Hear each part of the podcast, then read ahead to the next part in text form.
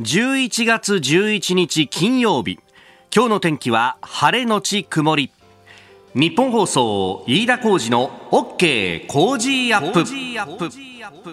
朝6時を過ぎました。おはようございます。ニッポン放送アナウンサーの飯田浩司です。おはようございます。ニッポン放送アナウンサーの新行市佳です。ニッポン放送飯田浩司の OK! Cozy up!。この後8時まで生放送です。あの昨日ね、えー、辛坊治郎さんの番組、ね、えー、ズームそこまで言うかの、そういえばオープニングで話をしてたんですけど、あの、辛坊さん昨日は大阪から出演だったんですけど、車で、えー、大阪のね、えー、関西支社まで来たんだと。で、電車に比べると車だと、なかなかね、周りの景色とかはわかるけれども、うんうん、その人の息遣いだとか、そういうところまではね、なかなかあの感じることができないから、要するにネタがないんだ、飯田君。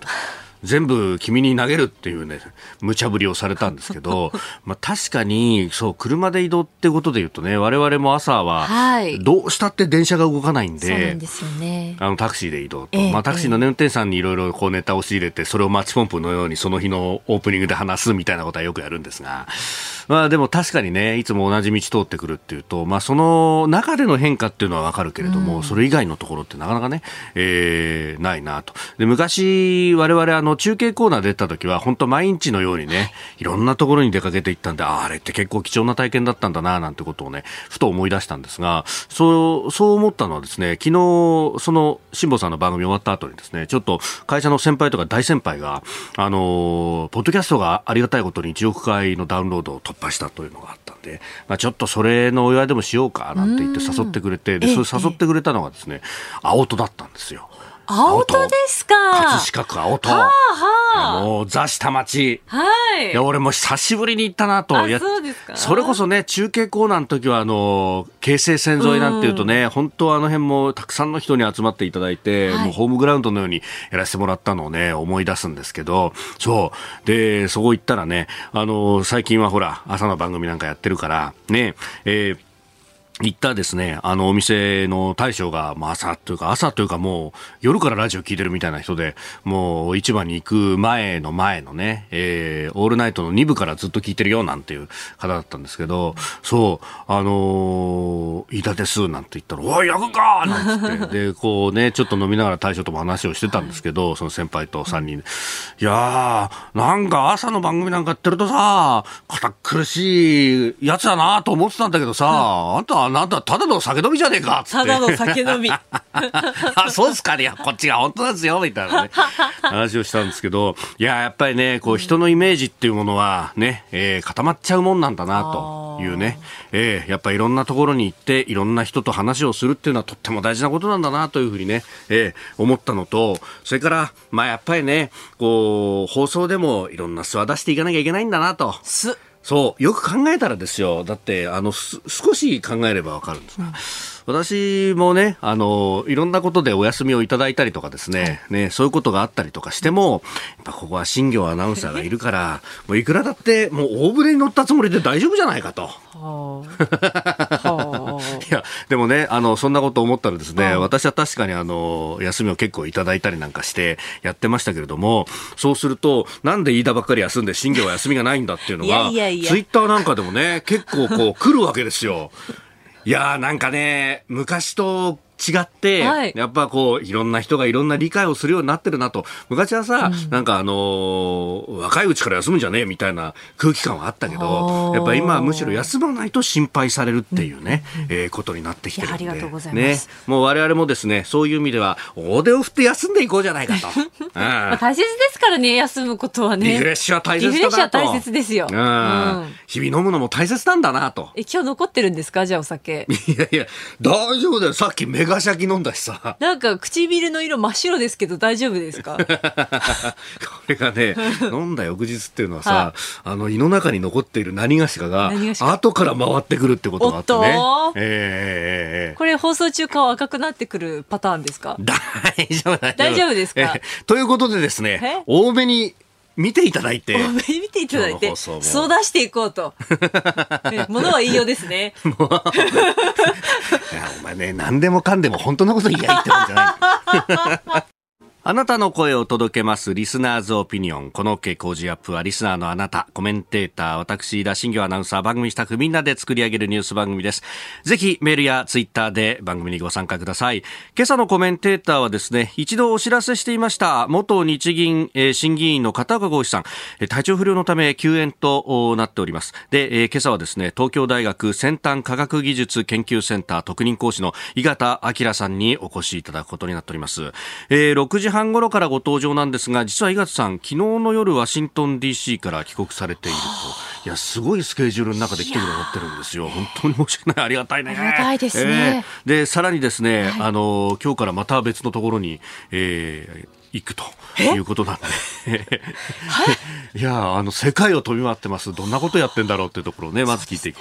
う、えー、そして6時50分過ぎニュース7時またぎアメリカ中間選挙。だから昨日の夜までワシントンにいたってことだからね、えー、そのあたりの空気感、えー、ぜひ聞いていこうと思います、えー、そして7時10分過ぎおはようニュースネットワークのゾーンは、えー、岸田総理の外遊に絡んで日米韓首脳会談と日米首脳会談あさって13日開催へというニュース。さらには米中首脳も14日に会談するんじゃないかということが出てきております。そしてキーワードラピダス。これあのトヨタなど国内8社が立ち上げた半導体の新会社だそうです。そしてスクープアップのゾーンは国際ビジターリーダーシッププログラムプロジェクト。これ私休みの時にですね新業アナウンサーと2人で、えー、番組していただいたんですが、はい、その時にねちょっとちらっと出ていたそうなんです。これからあのまさに出発するんですっていうところでお話伺っていたんですけれども、はい、でじゃあそれやってきてどうだったというあたりもですね聞いていきたいと思います。はいここが気になるのコーナーです。えー、スタジオ長官各紙が入ってまいりました。えー、アメリカのね、中間選挙について、えー、未だ結果がね、えー、出ずというところですが、まあ、それを特集記事的にね、え、書いてある新聞が2紙、えー、朝日と毎日であります。えー、巨大な赤い波はなかったバイデン氏、とてつもない成功を収めたトランプ氏、アメリカ中間選挙混戦という記事。そして毎日新聞はアメリカ中間選定まらぬ勝敗、え上院接戦決定来月か、事前投票増、称号遅れと、えー、いうことであります。まあ、この辺はね、えー、アメリカから帰ってきたばかりの井形さんに、後ほどじっくりと聞いていきたいと思います。で、一方で、日本の防衛安全保障について、えー、読売と産経一面トップです、えー、読売一面総合的な国力基盤にと、えー、先端軍事技術民間に還流という、えーまあ、これもですね特集記事の第1回、えー、防衛の視座。提言というふうに出ております。まあ、一段と厳しさを増す安全保障環境のもと、いかに日本の平和と繁栄を守り抜くかと、えー、政府は年末までに国家安全保障戦略と防衛計画の対抗中期防衛力整備計画の3文書を改定し、抜本的な防衛力強化に乗り出す。えー、戦後の安全保障政策の大転換を前に必要な取り組みは何か、読売新聞社が提言するというリードが書かれてあります。総合的な国力という観点。え、安全保障も含めてというところなんだろうと思いますが、え、それから産経は自民と公明のえー、この3文書改定に向けた話し合いについて、えー、自己反撃能力保有合意へ安保3文書行使時期など詰めというふうに書かれてあります。えー、そして、まあ、気になるニュースと言いますか、夜中に動いたところなんですが、アメリカで注目の指標が、経済指標が一つ発表されております。えー、消費者物価指数であります。まあ、あの、アメリカのね、労働省があ10日に発表した10月の CPI、消費者物価指数ですけれども、えー、前の年の同じ月と比べて7.7%の上昇ということでありました。で、えー、この数字、伸びはですね、市場予想の7.9%を上回、あ、下回ったということであります。で、これ下回ったということでですね、えー、まあ、あちょっと、物価の上昇に限りが見えているんではないか。で、そうすると、今まで、まあ、一生懸命利上げをしてブレーキを踏んできたアメリカの中央銀行にあたる FRB、連邦準備制度理事会が、うん、次の利上げとか利上げのペースを少し緩めるんじゃないか、みたいなことがいろいろ連想されてですね。で、えー、株が上がって、そして為替は円高に触れるという形になっています。で、えー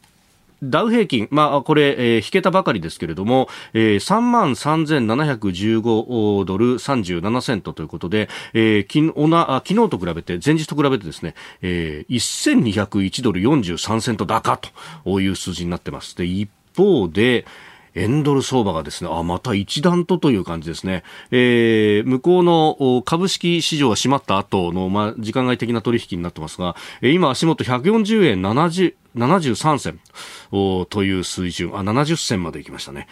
いや、あの、一夜にしてですね、えー、5、6円、ぐぐぐぐっとこう、うん、円高にこう触れてきているということであります。まあこれはね、当然ながらこう思惑で、えー、売り買いがあると、そして売り買いがこう、グラフがこう、上でも下でも跳ねればですね、えー、その佐伯の部分で、えー、利ザヤが取れるということがありますんで、まあ、これが完全に経済、足元の経済を反映しているものではなかろうというところではありますけれども、まあ、ただ、あのー、8%をね、えー、消費者物価指数割れてきたっていうのは、まあ、ちょっと、うん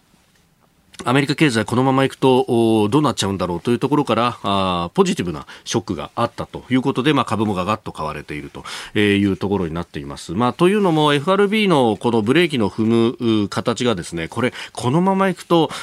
経済全体を失速させちゃうんじゃないかとオーバーキルというふうにね言いますけれども、えー、その懸念がすごく強まっていたところであこれ、ね、消費者物価指数落ち着いてくるんだったらあのブレーキ少し踏まなくて、むしろ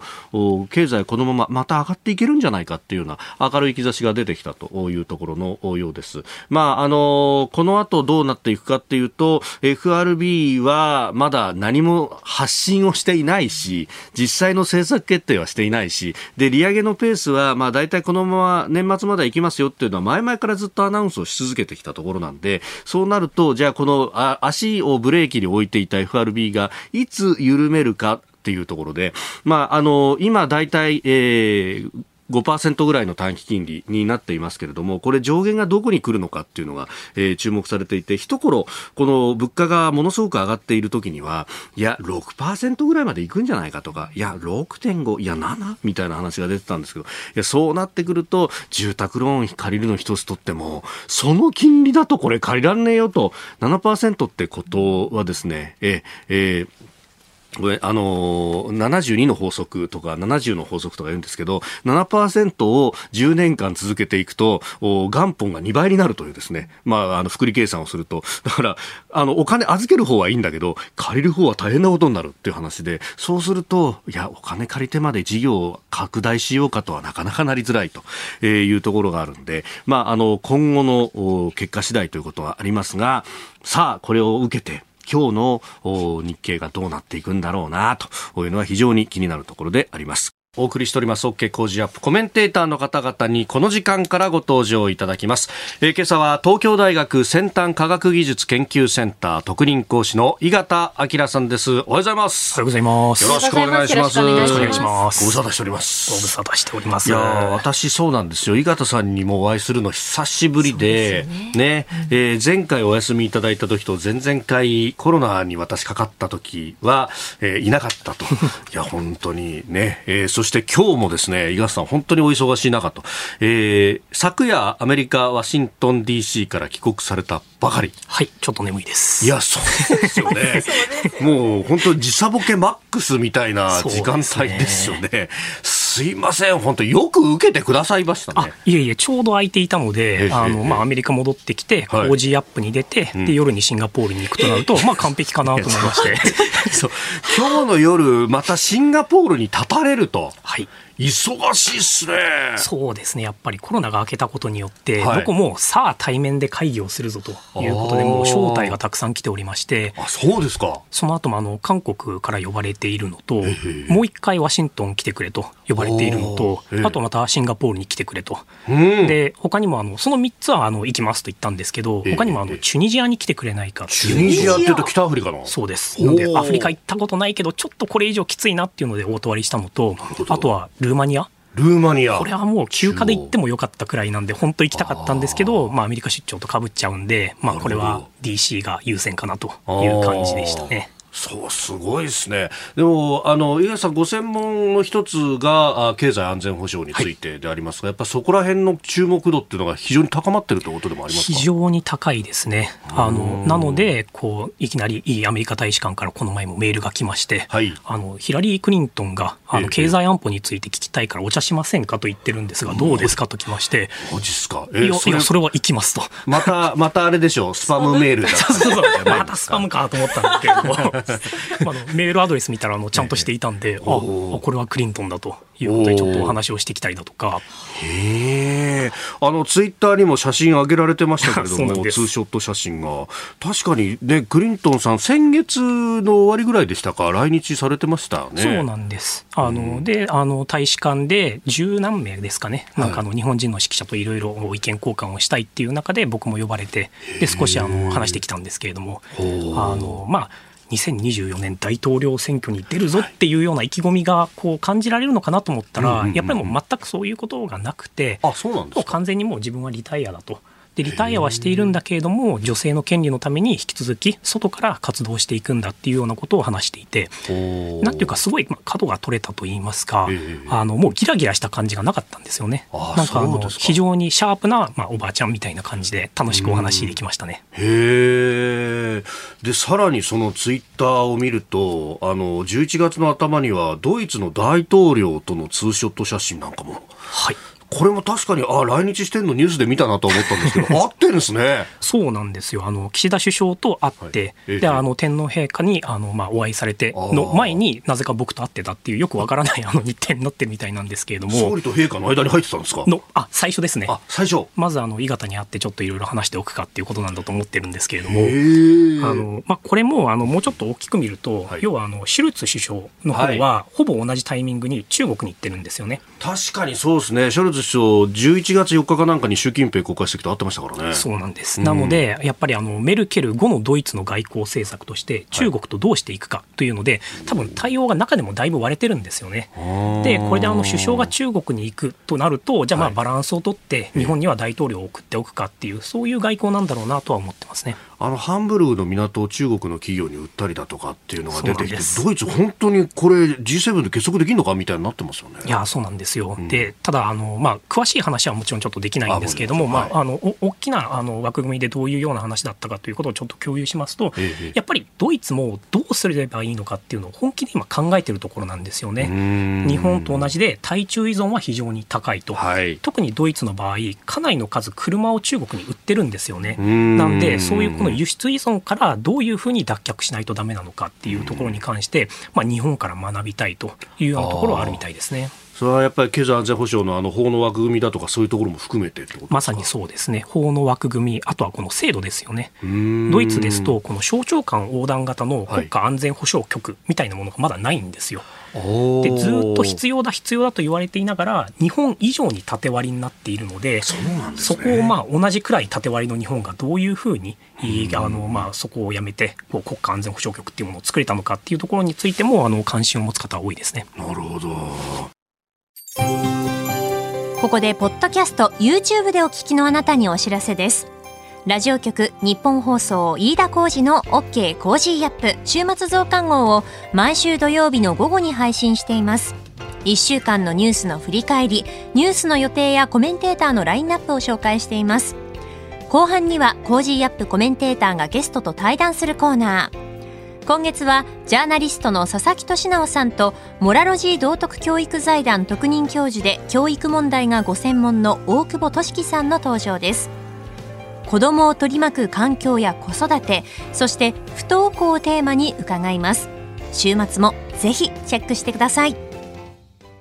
あなたと一緒にニュースを考える飯田浩二の OK 工事アップ。この時間からコメンテーターの方々と7時をまたいでニュースを掘り下げてまいります。えー、今朝は東京大学先端科学技術研究センター特任講師の井形明さんです。引き続きよろしくお願いします。よろしくお願いします。えー、まず一つニュースが入ってきました。今日未明東京成城で住宅およそ40平方メートルが焼ける火事があり男性が意識不明の重体で搬送されました。この住宅には元プロ野球選手の村田兆治さん72歳が住んでいるとみられ警視庁が確認を急いでいます、えー、成城での火事のニュースちょっと心配なニュースが入ってきました。さあ、そして株と為替値動きもお伝えしておきます。現地10日のニューヨーク株式市場ダウ平均株価ですが、前の日と比べ1201ドル43セント高い3万3715ドル37セントで取引を終えました。ハイテク銘柄中心ナスダック総合指数は760.97ポイント上がって1万1114.15でした。一方、円相場は1ドル140円50銭付近で取引されております。ます、えー、大幅に円高が進んでいるとそして株が上がったということですが、まあ、先ほどここが気になるのゾーンでもお伝えしました通りアメリカの消費者物価指数 CPI の伸びが鈍化したと市場予想よりも、まあ、低い伸びであったということで、まあ、それを交換したというところでありました。まあ、それだけ井勝さん、これ、アメリカ、物価に対して敏感ということですか？そうですね、まさに中間選挙もかぶっているというところで、そこの経済の状況をどう人々が解釈するかによって、民主党、共和党、投票が分かれてしまうというところで、かなり敏感になっていますね。うん。さあ、そのあたり、まさにこのニュース、お送りします。アメリカの中間選挙、共和党内でトランプ氏の責任論も浮上。8日に投票が行われたアメリカ中間選挙は10日も開票作業が続きました。上院選、下院選ともに与党民主党と野党共和党が多数派をめぐって接戦を繰り広げているという状況になっております。中間選挙で予想外に議席を伸ばせなかった共和党ではトランプ前大統領の責任を問う声が浮上し次の大統領選に出馬すべきでないとの意見も出ているということです。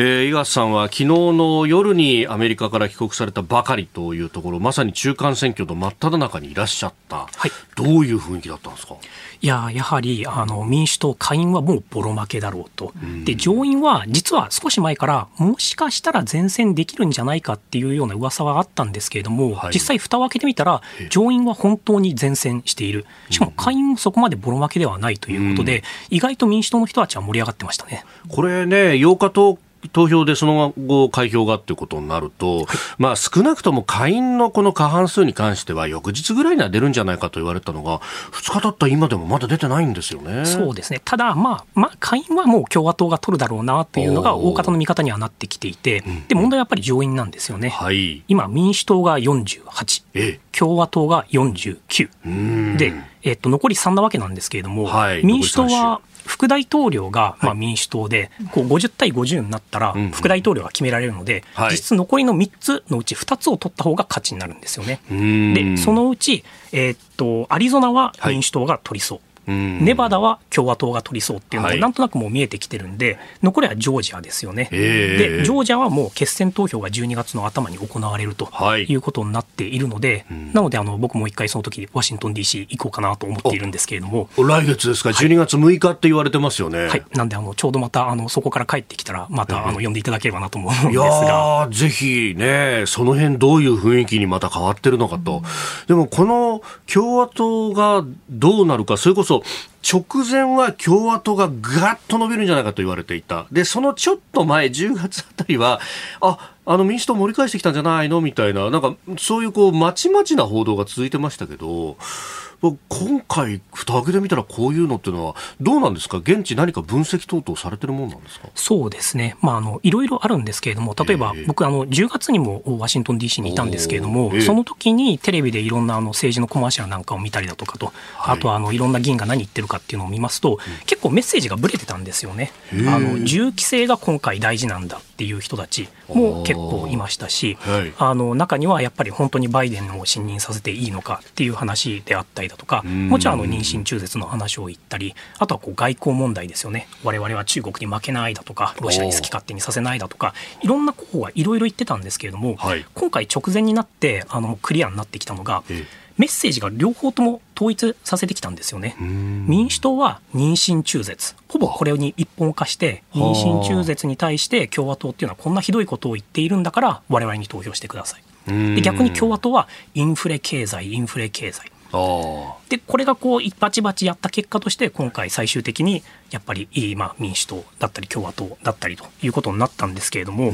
特にあのあまり日本でまだ言われてないこととして、はい、チケットスプリッターというのが今回の選挙で鍵だったという分析がされています。チケットスプリッター。はい。このチケットというのは投票紙ですよね、はい、でスプリッター、まあ、これはまあ分裂させるということで、はい、スプリットってね、あのそれこそボーリングで右と左にこうピンが分かれちゃうみたいなあれ、まさにそれです。8に丸書くのがスプリットって言いますけど、ああんな感じでこう分かれちゃうってことですか？まさに分かれたんですよ。で、何が分かれたかと言いますと、はい、今回ってあの上院あの上院の選挙だけではなくて、州知事の選挙もあのやったったんですよね。あ結構多くの州でね、州知事選もやってましたよね、36ぐらいでしたっけ？そうなんです。はい、そうなりますと、投票用紙にこう両方、じゃあ、上院はこっち。で、えっと、州知事はこっちっていうふうに2回こうチェックをする場所があるんですけれども、はい、普通はこう両方民主党とか両方共和党っていう人が多いんですよね、はい、ただ今回は州知事に関しては、まあ、自分共和党だから共和党に入れるけれどもさすがに上院は民主党にしようだったりだとかその逆だったりだとかっていう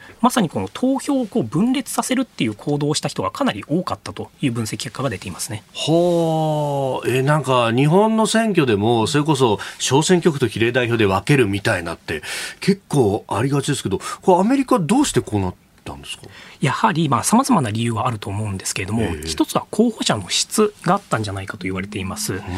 えばあの共和党の議員で自分は妊娠中絶反対だって言ってるのに、はい、実はあの前のガールフレンドに妊娠中絶を強要していたっていうようなことがこう出てきちゃったりして、でそうなりますと、やっぱり州知事はもちろん自分は共和党に入れるんだけれども、はい、まあ、上院さすがにこいつには入れられないなということで民主党に入れたり、あるいはまあそちらの上院に関しては投票をしない。投票しない人はあのチケットスキッパーって言われていてでこう完全にあの反対に投票した人たちはチケットスプリッターって言われてるんですけれども、まあ、あのそういうところが効いてきたのかなと。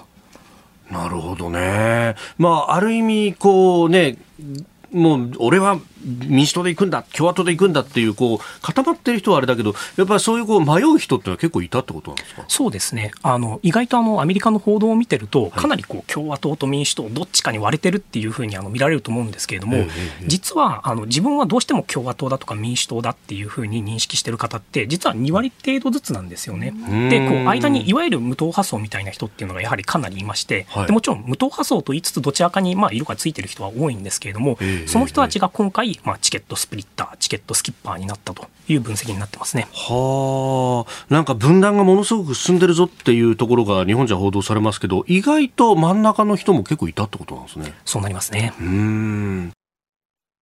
えー、ワシントンから昨日の夜に帰国されたばかりという伊賀さんにこのアメリカの中間選挙その空気感というところを聞いています。で、えー、7時またぎのところの見出しは共和党内でトランプ氏責任論も浮上というふうに出てきた。トランプさんというとあの直前に11月の15日に大きな発表を俺はするぜ、期待しててくれっていうような発言がありましたけど、まあちょっと今デフォルメしましたが。日本語なのに似てますね。本当？ありがとう愛してるぜ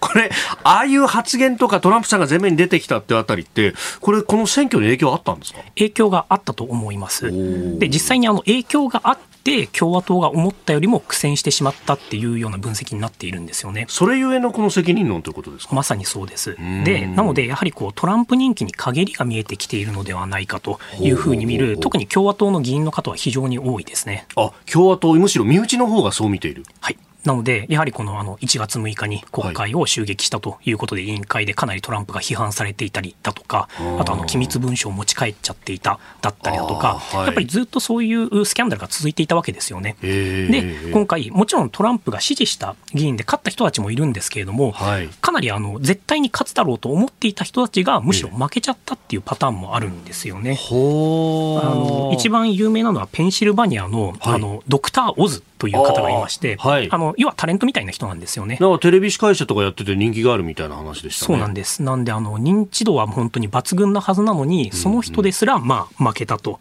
でしかも、このペンシルバニアってどちらかというと共和党寄りだったんですよね。なのにまあ負けてしまった。これはやっぱりトランプさんのせいなんじゃないかというようなことで責任論が出ていますね。ほこれね、トランプさんが、まあ、じゃあ11月15日に何か出すぞと。で、みんな言ってたのは、ここで大統領選2024年の出馬宣言するじゃないかと言われてましたけど、これ、なんか言える環境なんですか？えっとですね、他の今、共和党の議員さんがやろうとしているのが、はい、先ほども話した通り、今、残りジョージア州がどうなるかによって、上院が民主党になるのか、共和党になるのかっていうのが決まってしまって、その選挙はまた12月の頭にある。となると、それまでに変にトランプに俺が出るぞとかって言われてしまうと、またトランプは勘弁だっていう人たちが民主党に入れてしまうんじゃないか。というのを懸念して、トランプちょっと黙ってろというような圧力はかなり出てるようですね。そうなんですね。じゃあ11月15、今のところまだ11月15日、これを延期するとかなんとかとかっていうのは出てませんけど、ひょっとしたら何も言えなくなっちゃうかもしれない。そうですね。まあ、ただ、トランプさんなんで、そんな共和党のことを知るかと言って、はい、まあ、やっぱりあの出馬するんだっていうことは、まあ、言っちゃうかもしれないんですけれども、かなり中からの圧力は強いようですね。はあ。で、これじゃあ、トランプさんじゃない人が共和党で候補にってことになると、どうなんですか、めぼしい人っているんですか？実は共和党はそこそこいるんですよ。で、あの、今一番ホットなのが、はい、あの、フロリダの今回州知事で、もう相手に対して20%近く差をつけて勝ったロン・ドゥサンティスという方がいます。で、この方結構新しくて、今までのあの大統領選挙とかを追ってた方も、あれ、そんな方いたっけって思う方多いと思うんですけれども、あの、最近出てきた方で、あの、いわゆる頭のいいトランプなんていうふうに言われたりもしているんですけれども、頭のいいトランプ。はい。あの、要はもうハーバードとかイェールで、えっ、ー、と、勉強をしてきて、でも、あの、非常にインテリなんですけれども、はい、トランプのようなやり方をすると、今の投票、今のあの、あの、アメリカ人に受けるんだっていうのを理解して、こう、トランプっぽい言動を取る。しかし、こう、頭がいいっていうことで、あの、まあ、非常に今人気が上がってきている方ですね。へえ。ってことは、計算しながら炎上商法やるみたいな感じですか？まさにそうなんです。はあ。これね、そういう人が出てきて、でなんか話聞いてるとそのエリートの勉強もしながらそういうことができるってイギリスのジョンソンさんとかなんか言ってるような感じがあります、ね、そうですね。ちょっとむしろそうですね。あのトランプというよりかは、まあ、ジョンソンのアメリカ版みたいな方がもしかしたら正しいかもしれないですね。はあそういう人がね、出てくると民主党にとってはききつくなってきますね。いや、実はそうなんですよ。あの、今回下院ボロ負けして、で、上院も取られちゃったってなると、やっぱりこう、バイデンさんの責任問題になって、もしかしたらもうあの、バイデンさん、今回でもう次は出ませんということを言うんじゃないかっていう噂があったんですけど、ちょっと意外と前線したっていうのがあって、なんかバイデンさん、やる気出し始めちゃってるらしいんですよね。あなんかちょっと報道今日ありましたね。次も出るぜみたいなふうにほのめかしてると。そうなんです。それに対して、今度は民主党は民主党の中で、まあ、おじいちゃんちょっと待ってよと いうことで、共和党は共和党でトランプの暴走を止めようとしていて、民主党は民主党でバイデンを止めようとしてるっていう、両方ともなんか、おじいちゃんちょっと待ってよっていう状況になってますね。これ、もしバイデンさん止まったとして、次、誰出るみたいなのって、なんか目処あるんですか？そうなんですよね、そこのやっぱり駒が少ないっていうところが今、民主党の悩みなんですよね。はあのハリスさんっていうこの副大統領さんが、はい、あの想像以上に人気がない。となると、まあ、一体誰なんだっていうところはなかなか難しいですね。なるほど。えニュース七時またぎ、まあ、今のアメリカの空気について様々お話をいただきました。おはようニュースネットワーク。この時間取り上げるニュースはこちらです。日米韓首脳会談と日米首脳会談。あさって13日に開催へ。岸田総理大臣の今日からの東南アジア3カ国歴訪に合わせて日米韓3カ国の首脳会談と日米首脳会談を行うことが発表されました。最初に訪問するカンボジアの首都プノンペンでの13日の開催を調整しているとのことです。13日、東アジア首脳会議というものが開かれるということで、まあ、ここに、岸田さん、バイデンさん、ユン・ソンニョルさんなどが来ると。いうことなんで、いい機会じゃないかということになったようですが、まあ、この3か国首脳が会うぞということになると、やっぱり北朝鮮も含めてってことになりますか？そうですね、やはり北朝鮮にこれだけポンポンミサイル撃たれると、うん、やっぱり3か国仲国、仲良くしていかないとだめだろうということなんで、これはまああの素晴らしい、まあ、前向きな動きかなと思いますね。うん。北朝鮮に絡んでも、まあ、あの井笠さん、ご専門は経済安全保障の部分でありますが、まあ、それにプラスして、その人権とかそういう外交に関してっていうのも、まあ、あの従前からさまざま提言などもされていらっしゃいました。北朝鮮の人権についてっていうのも、なんか国会で司法事務的なものをやっていらっしゃいましたね。えっと、そうですね。あの、こちらは実は、あの、東大の方と、あとイギリスのシンクタンクで、北朝鮮の国内における、北朝鮮の人々に対する人権侵害に対して、あの、なんとか対処すべきではないかというようなことをやっているシンクタンクと一緒にセミナーを共催しまして、で、この内容というものが、北朝鮮のあの、まあ、監獄ですよね、監獄に入れられてしまった北朝鮮の人たちっていうのが、ものすごいひどい仕打ちを受けている。でそこから逃げてきた脱北者の人たちに対してひたすらインタビューをしてどんなことをされたのかいつされたのか誰がやっていたのか関してどういう名前の人がいくつぐらいでどんなことをしていたのかっていうのを全部細かくもうデータベース化しているんですよ。でそうすることによって、そのとこで取ったデータっていうのはあのちゃんと国際弁護士の方とも相談した上で、まあまあ、情報を取っていってでこれだけ情報があればもし国際司法裁判所とかに持っていったらこれはもう証拠として使えるようなレベルのものをデータベース化するというようなことをしていてそれについてあのちょっといろいろセミナーなんかをやっていますね。はあイギリスっていうのはそういうのをこう緻密にデータを取るっっていうのはこれウイグルでも同じようなことやってませんでした？やはりあのイギリスもそうですし、やっぱり欧米ってこの人権問題に対して本気で重要だと思っているんですよね。なのでしっかりお金をつけて、大学やシンクタンクが本当にあの地味なあの作業っていうものに対してやっぱりあの必要だということでお金を入れてであの調査をするということをしていますね。うん。これまあそこのところの期間がやっぱりちょっとね我々日本も拉致されている同胞がいるにもかかわらず、やっぱそこまでやるんだって今ちょっとびっくりしたんですけれども。そうですね。うん、なので欧米としては日本の、はい、日本の人たちにとっても拉致ももう間違いなく問題であると。ただそれ以外にも北朝鮮政府によって苦しんでいるのは北朝鮮の人々でもあるんだというようなことで、まあ新たな論点を提示したいというところが多いみたいですね。うん。逆に言うと我々もそうやって人権の面からまだまだやれることっていうのがいっぱいあるわけですかね。そうですね。やはりあの一番というかまあ3つか4つパパッと挙げますと、はい、まずは他国で人権侵害が行われているときに経済制裁をできるような法律というものを日本は持っていないんですよ。あはい。で G7 の中でそういう法律を持ってないのは日本だけ。ということで日本版の、まあ、マグニツキー法っていうんですけれども、はい、マグニツキー法を通すべきではないかということは考えられますし、あともう一つは最近これも言われるようになってきた人権デューディリジェンス人権 DD というもので、はい、まあ、なんじゃそれと思われるかもしれないんですけれども、簡単に言いますと、日本企業がサプライチェーンにおいて、強制労働とか児童労働が行われていないかどうかということをしっかりとチェックする。監査をしてもらって、はい、でこういうような状況になっていましたっていうのを開示するような法律を通すべきではないかというようなことも言えると思います。そしてこれも G7 の国々を見てみますと、はい、もうすでにそういう人権 DD の法律を通している、あるいは通そうとしているようなところが多い中で、日本だけが残念ながら、一応あの、ガイドラインは作りますということで最近出たんですけれども、まあ、ガイドラインなんで、あの従わなくても何も問題ないんですよね。これ、業界団体とかが作るみたいなイメージでしたっけ、ね、これ、実はあの経産省なんかがあの、はい、業界団体と一緒に議論をしながら、こういうような形でガイドラインを作りましたというのが最近お披露目されたんですけれども、やはり他国でも実はまずガイドラインから始めて、でもガイドラインだけだと強制力なくて、企業行動変わらなかったんで、じゃあ法律にしようという方向にもう動いているので、まあ、日本としても最初から法整備しちゃえばいいんじゃないの？ということは考えられますし、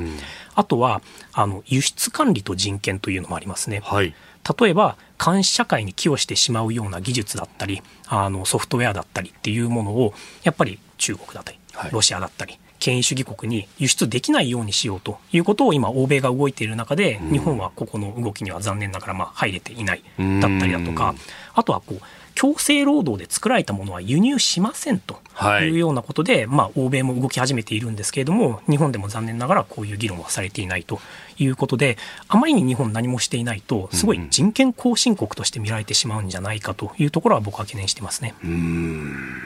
さあ、それから、まあ、日米韓並びに日米首脳会談が行われるということで、まあ、これ、えー、論点としては、まあ、日米韓については今北朝鮮の話が出ましたけれども、日米はどういったことになりそうですかね？そうですね。まあ、日米、本当にあの、まあ、ロシアのウクライナ侵攻があって、はい、で、中国が台湾に向けて、あの、じわじわと、おまあ、行動をかなり積極的に、まあ、動き始めているというような状況があり、えー、っと、まあ、こんな状況で北朝鮮もポンポンミサイル撃ってきて、はい。協力すべきことがあまりに多すぎて、何をフォーカスになるのかっていうのはちょっと難しいとは思うんですけれども、基本的にはもう包括的に、まあ、防衛面もそうですし、経済面もそうですし、で、多分アメリカ側から日本側に対しては先ほど話したようなその人権とか民主主義とかっていうような価値観の面でもプレッシャーがあって、ただ多分日本側としてはちょっとあんまりそこはあの表だって言わないでっていうことで、まあ軍事と経済の話が前に出て、で、あまりこう、まあ価値観の話っていうのが出ないようなあの最終文書になるんじゃないかなとは思いますね。ただ、やはりあの今回もアメリカに行って非常に感じたのが、もうアメリカとして一国だけではどうにもならないんだっていうような限界に気づいてる感じがあるんですよね。で実際にあの今バイデン政権の中でかなり上の方のポジションにいて政策を作ってる人たちとあのまあ話をしてきたんですけれども、はい、やはり言われたことっていうのが自分たちだけではもうできないと、うん、なのであの日米で協力していろいろやっていこうということとあとはもう2カ国だけでも無理なっていうような認識になってるんですよね。はい、で2カ国だと無理だと、ええ、ただし国連だったりだとかいわゆる40カ国とか50カ国が入ってるような多国間の枠組みっていうものだと、まあ、物事が動かない。あるいはロシアや中国や権威主義国が入ってしまっているのでその2カ国どっちかが、まあ、拒否権を使ってしまうと何も決められない。まあ、G20 でもこれが問題になって共同声明が最近全然出てないということがあると思うんですけれども、そう、ね,、いうような状況を受けて2カ国もダメだし多国間もダメなら、もう4カ国とか5、6カ国とかっていう、こう、本当にその問題に対して関連のある国々っていうものが新たに集まって、問題ごとに議論しようよというような方向性にだんだん移ってきてるんですよね。はあ、全体会議だと決まんないからワーキンググループ作ろうか、みたいな感じ。ただし、そのワーキンググループがもう本会議じゃと。いうような方向で、なのでそうですね。なのでこの日米韓というのも、はい、日韓の2カ国だともういろいろ問題があってうまくいかないし、そもそも2カ国だけで解決できる問題なんていうのはほぼないんだから、日米韓の3カ国であったりだとか、はい、あるいは日米韓に台湾を入れたこれチップス4なんて言ったりするんですけれども、半導体の協力枠組み作ろうよっていう話であったりだとか、あるいは他にも最近出てきたのがあの T14 テック14というもので、技術力が高い14カ国が集まって、はい、もう AI だったり、量子だったり、バイオだったり、いろんな先端技術に関しては、この14カ国で決めてしまうような枠組み作ろうよなんていう動きも今、アメリカでは出始めていますね。はあ、それでこうグローバルスタンダードを作っちゃおうっていうようなところもありますか？そうなんです。うん。これでも企画を取った国というか強いですもんね。そうなんです。で、残念ながら、あの、ここを過去10年ぐらいを見ると、そこを実はうまく中国にやられてしまっていたんですよね。なので、これを取り返さなければいけないとい。うことで、はい、いわゆるそのインド太平洋諸国でいうと、クワッド諸国ですよね。はい、日、米、豪、印。それから、まあ、ヨーロッパの中でも特に先端技術があの、まあ、非常に優れているような国々、そしてまあ場合によってはまあ台湾とかシンガポールも入れた上で、はい、本当の意味で世界で技術を持っている国々が、まあ、中国とかのこのグローバル標準に対抗していこうというような動きが出始めています。うんこれね、あのネットワーク2つ目のテーマとして、米中の首脳会談、14日開催へということも用意していたんですけれども、まあ、その辺も含めて、この米中のぶつかり合いっていうのは、どんどんこれ、いろんな分野に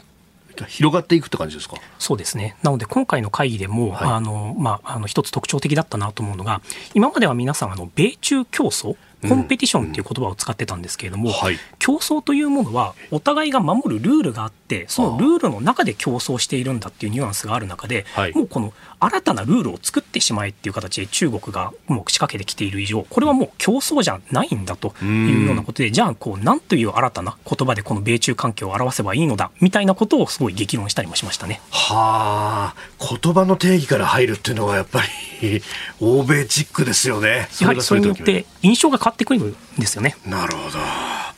さあ、そしてここで来週のスタジオコメンテーターをお知らせいたします。インドネシアでの G20 サミットウィーク。14日月曜日は評論家宮崎哲也さん。15日火曜日は経済アナリストジョセフ・クラフトさん。16日水曜日ジャーナリスト佐々木俊直さん。17日木曜日明治大学教授で経済学者飯田康之さん。18日金曜日は外交評論家内閣官房参与三宅邦彦さんです。地上波日本放送はもちろん、ポッドキャスト、YouTube、ラジコ、タイムフリーなどでのチェックもお願いいたします。そして私、新業、来週月曜日から23日水曜日まで休暇をいただきます。いやー、ようやく休みますよ。私はその間に3回ぐらい休んでますからね。3回も休んでないあ？そうでしたっけ？あ、2回か。2回じゃないかなと思いますけれども、はい、ちょっとあの、休暇いただきます。あの、代打でですね、日本放送アナウンス室の先輩後輩、もう本当まさにね、アベンジャーズが担当してくれますので。いや楽しみだね。楽しみです、ね、それそれで。はい。どうぞよろしくお願いいたします。ゆっくり休んで。はい。たくさん寝ます。そうだよね。たくさん寝ます。そこだよね。はい、というわけで引き続き、飯田浩二の傾向時アップをよろしくお願いします。続いて、教えてニュースキーワードです。ラピダス。ラピダスというのはラテン語で速いという意味を表す言葉だそうですが何のことかと言いますと新しい会社の名前今日の日経は一面トップで報じています。トヨタ自動車や NTT、ソニーグループなど国内企業主要8社が次世代半導体の国産化に向けた新会社ラピダスを設立したことが昨日分かりました。20年代後半に向けて経済安全保障の観点から重要になっている半導体で製造技術の確立を目指す方針で自動運転や AI スマートシティといった大量データを瞬時に処理する分野に欠かせない次世代半導体を開発するということです。えー、名だたる企業がこれに参加している NEC ソフトバンク電装投資旧東芝メモリ等々というところだそうですがこういう動きって井川さんやっぱ経済安全保障上も重要ですか？非常に重要ですね。その一方で、はい、これだけ大きな会社を全部集めちゃって、で、やっぱ失敗しましたっていうことになるとだいぶ恥ずかしいですよね。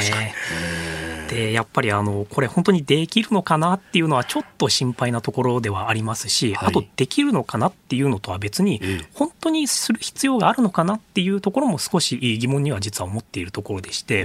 これも例えば、あの、まあ、アメリカ、あるいはヨーロッパ、はい、場合によっては、まあ、あの、台湾、他の国で作られたものっていうのが安定的に買えるんであれば、はい、それでもいいんじゃないのっていうような意見は多分あるかとは思います。ただし、いや、それでも自国で作る必要があるんだということで、今回このように踏み切っていると思うので、うん、ぜひ頑張ってほしいなとは思いますね。これ、アメリカがこの半導体についてなんというか囲い込みみたいなことはずっとやってきていますけれども、その辺の流れともやっぱり意識しながらやってるんですかね？そうですね。あの、アメリカはこう自国を囲い込むだけではなくて、はい、とにかく中国に半導体を作らせないっていうような戦略を取っているわけなんですよね。なので、オランダの企業で ASML というところがあるんですけれども、はい、そこが最先端の半導体を作るための機械を中国に売ろうとしたら、どうやらアメリカがプレッシャーをかけてこう売るなと止めたようだという話であったりだとか、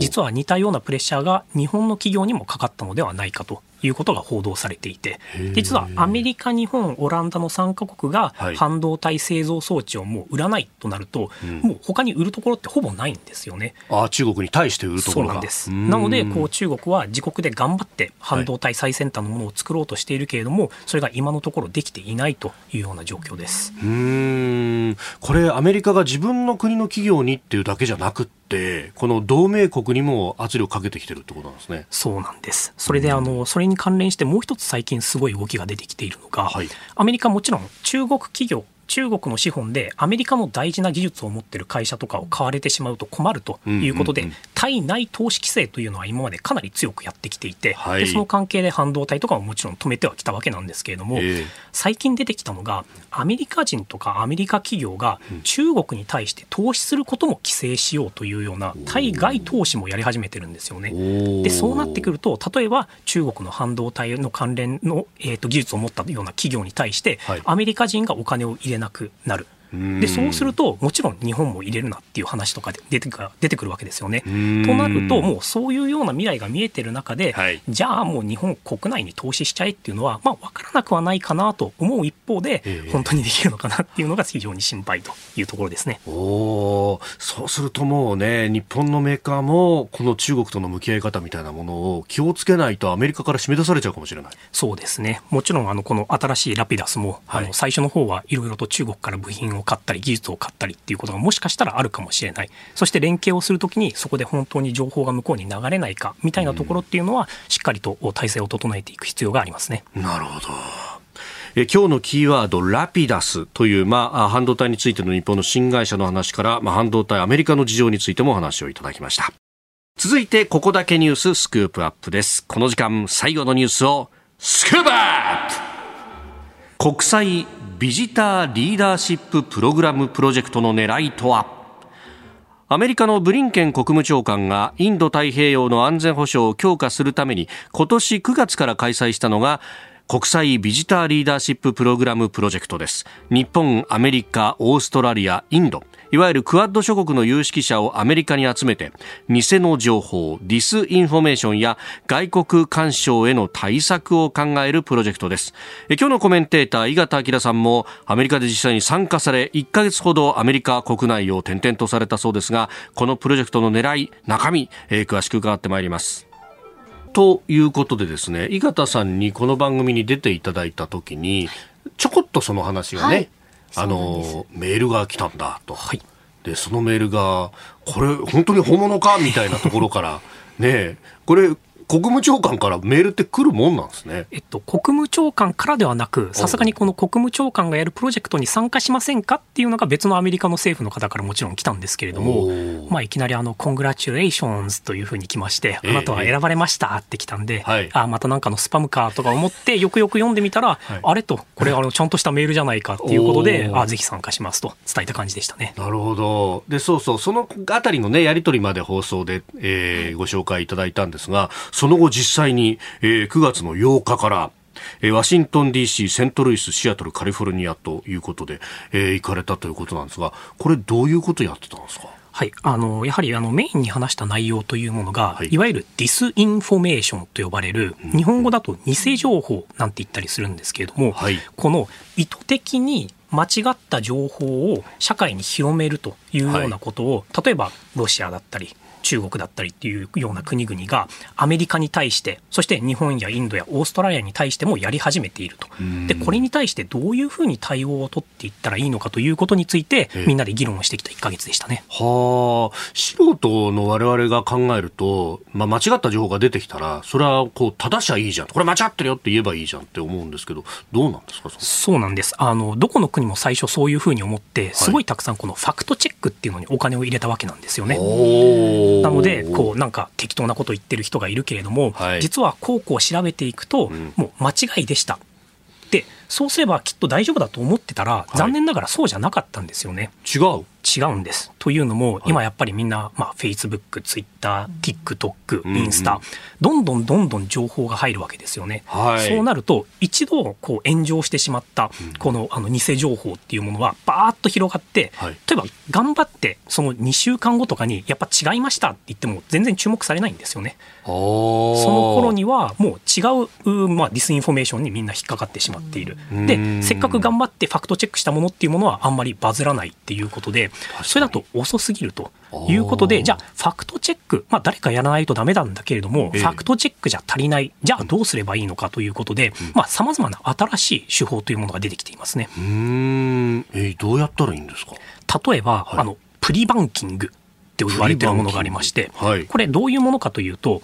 将来的にこういうような偽情報が広がるかもしれませんよというのが予測できる場合に、そのこれ偽情報こういうの来るかもしれないから気をつけてねという形で、まあ、あの情報のワクチン接種みたいな形ですよね。これをやっておくというのが非常に有効だというような結果が出始めていてこれ具体的にどういうような成功例があったかというとロシアがウクライナに侵攻するかしないかというような時にもうアメリカの国務省でこのディスインフォメーションの対策をする GEC ゲックというところがあるんですけれどもそこがこれロシア側からきっとこういうような偽情報が広がるから気をつけてくださいねということでこうナラティブをこうこういうふうに言ってきますっていうのをあらかじめサイトにアップしていたんですよ。でもちろんあのアメリカ国民がみんなそれ見てたわけではないんですけれども、はい、アメリカのメディアはさすがにこれ見てたわけですよね。でそうすると実際に戦闘が始まってみると、はい、あこれ GEC が言ってた通りじゃないかと。だからこれきっとロシアのディスインフォメーションかもねということで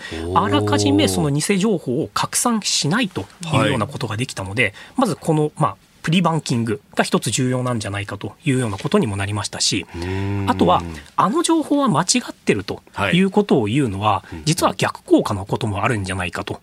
すなわち、この情報は嘘だというふうに言うときに、その偽の情報の内容についても一度広げるわけなんですよね。ああ、そうか、そうか、そうすると、なんか、あそれどっかで聞いたわってなっちゃうと、あのいや、それ違うからっていうのがストーリーなはずなのに、偽情報だけ覚えちゃうっていうことがやっぱりあるらしくて。ああ、そうか、タイムラインでざーっとこう見てると、ああ、こういう情報もあるんだ、で、済まされちゃうんですね。そうなんです。なので、これが違うというんではなくて、はい、これが正しいっていうことを言い続ける。こういわゆるそのあ本当に正しいナラティブを言い続けるっていうことが重要なんじゃないかというようなやり方があったりだとかあとはゲームですね。ゲーム？はい。あのこれも僕も意外だったんですけれども、はい、国務省が今コンピューターゲームを作っていまして。え国務省がですか？そうなんです。で、あの、これ、ハーモニースクエアというゲームは、もうこれ、はい、もうオンラインでして、まだ日本語にはなってないんですけれども、はい、あの、ご関心ある方、英語でハーモニースクエアってあの、ググっていただくと、あの、実際にこれ遊べて、で、これどういうものかというと、はいこういうディスインフォメーション、偽情報のあの広め方っていうのを悪い人たちがやってきますよっていう手法を学べるゲームなんですよね。で、僕やってみて、まあ、つまんないんですよ。つまんないですか？こんなん誰がやるんだっていう感じなんですけれども、ええ、まあ、やろうとしてることはわかるわけですよね。子供とかにこういうのをやってもらって、はい、あ、これ偽情報だっていうのを特定しやすくするために、まあ、教育の一環としてやってると思うんですけれども、まあ、ハーモニースクエアちょっとつまんないっていうので、今、あの、キャットパークっていう第2弾も作っているらしくて。キャットパークキャットパーク。これもあの、犬、ドッグパークに猫を行かせられるようにしようと。いうようなことをあの始めようとしたら、犬派の人たちが、あの猫派の人たちに対してネガキャンをすると。でどんどんどんどんまずはその犬派に立って、こうあの猫に対するネガキャンを自分がやる立場に立ってやっていってで猫が悪者にされた時に、今度は猫派の側に立って、どうやってこのこの猫派を今度守るかっていうことでディスインフォメーションをどうやって解いていくかっていうことをまあやる。っていうなんかこう2パートに分かれてるゲームらしいです。まだ出てないんですけど。まだ出てないんですね、それはなんであの僕はあの猫派なんで、あこれはあのやらやらねばならんと思っているんですけれども。なるほど。私は犬飼ってるんでじゃあ。あじゃあディスインフォメーション広げて終わりですね。えー、でもそういうこうゲームも含めてこういろんな形でディスインフォメーションに対抗していこうとすると、やっぱり英語っていうものは世界言語でもあるから、ディスインフォメーションされやすいみたいなのあるんですか？それは間違いなくありますね。なので、あの日本は日本語だから、はい、言語の壁があるから大丈夫じゃないかというふうに長らくは、まあ、思われてはいるんですけれども、はいまあそうでもないんじゃないかというようなケースがやはり最近出始めてるわけですよね。AI 翻訳とかも相当進んでますもんね。いや、そうなんですよ。うん。えー、この国際ビジターリーダーシッププログラムプロジェクト、まあ、ディスインフォメーションの手法、お話をいただきました。これはもう日進月歩ですから、またね、次回もぜひいろいろ聞いていきたいなと思っております。はい、よろしくお願いします。あなたと一緒に作る朝のニュース番組、飯田浩司の OK コージーアップ。ニッポン放送の放送エリア外でお聞きのあなた、そして海外でお聞きのあなた、今朝もポッドキャスト YouTube でご愛聴いただきましてありがとうございました。飯田浩司の OK コージーアップ。東京有楽町ニッポン放送で月曜日から金曜日朝6時から8時まで生放送でお送りしています。番組ホームページでは登場いただくコメンテーターのラインナップや放送内容の原稿化された記事など情報盛りだくさんです。また公式ツイッターでは平日は毎日最新情報を配信中。ぜひチェックしてみてください。そしてもう一つ飯田浩司アナウンサーが「夕刊フジ」で毎週火曜日に連載中。飯田浩二の「そこまで言うか」こちらもぜひご覧になってください。忙しい朝そして移動中ニュースを少し深く知りたい時。ぜひ AM、FM、ラジコはもちろん日本放送のポッドキャスト YouTube でお楽しみください。